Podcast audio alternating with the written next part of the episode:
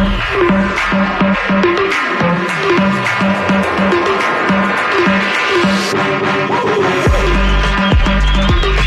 El terrible al millón y pasadito con mi amiga Leti Valencia de la Liga Defensora de nuevo aquí con nosotros con temas muy interesantes que te harán pues tener eh, más posibilidades de arreglar tu estatus migratorio si es que aún no lo tienes, ¿verdad?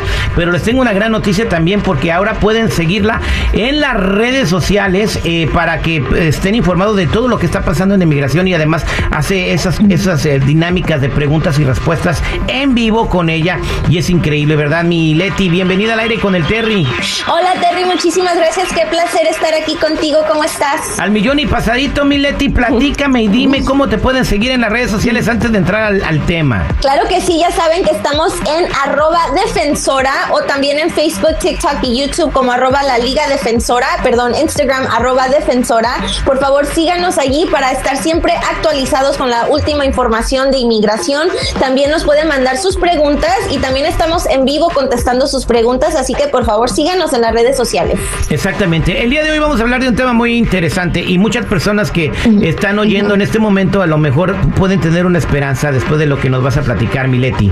Y es lo siguiente, algunas personas piensan que porque fueron deportadas ya perdieron totalmente las esperanzas de tener sus documentos legales para estar bien en este país. Pero hay una cosa que se llama deportation relief, ¿verdad? O alivio después de una deportación, que es lo que nos vas a platicar, Mileti.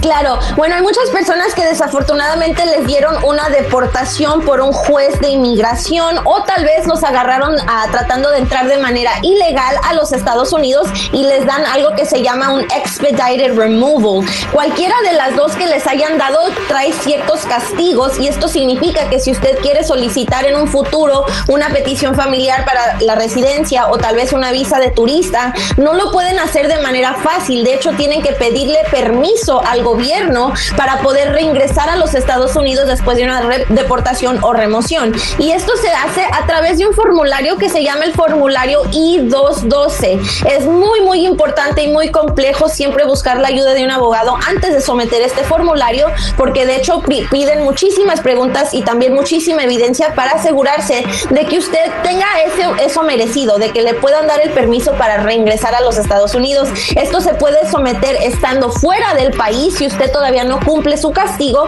o estando adentro de los Estados Unidos si es que le dieron una deportación pero nunca se salió.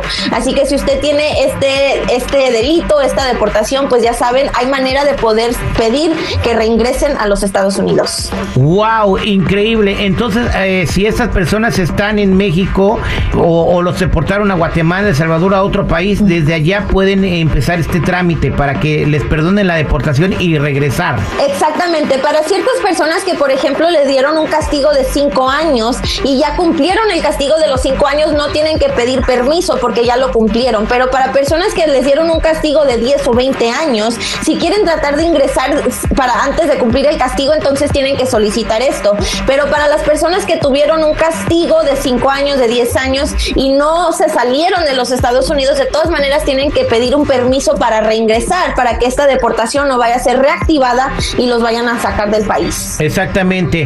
Eh, dime, por ejemplo, eh, si al compadre Pop lo deportaron y está en Sinaloa ahorita, ¿cómo calificaría él para poder reingresar? ¿Bajo qué términos? Bueno, entonces él tendría que hacer una petición familiar para enseñarle a la agencia de inmigración que sí tiene alivio migratorio. Entonces ya cuando él vaya a la entrevista le van a pedir que llene este formulario para que pueda ingresar después de que le aprueban la petición. Si él no hace esto, le van a negar todo el caso y no lo van a dejar pasar. Así que es muy importante someter esto antes de tratar de ingresar, porque si no, esa deportación se convierte otra vez en deportación y te pueden castigar hasta por más tiempo. Te ponen doble castigo, ¿no? Entonces no, no, no, no, te vayas a llegar allá a la garita a decirle al, del, al de la migra que está pidiendo los papeles. Es que mi, mi, mi esposa y mis hijos están allá y sufren porque no estoy. Déjame pasar, no te van a dejar pasar. a las cosas como Dios manda. Ok, le voy a llamar a Leti entonces.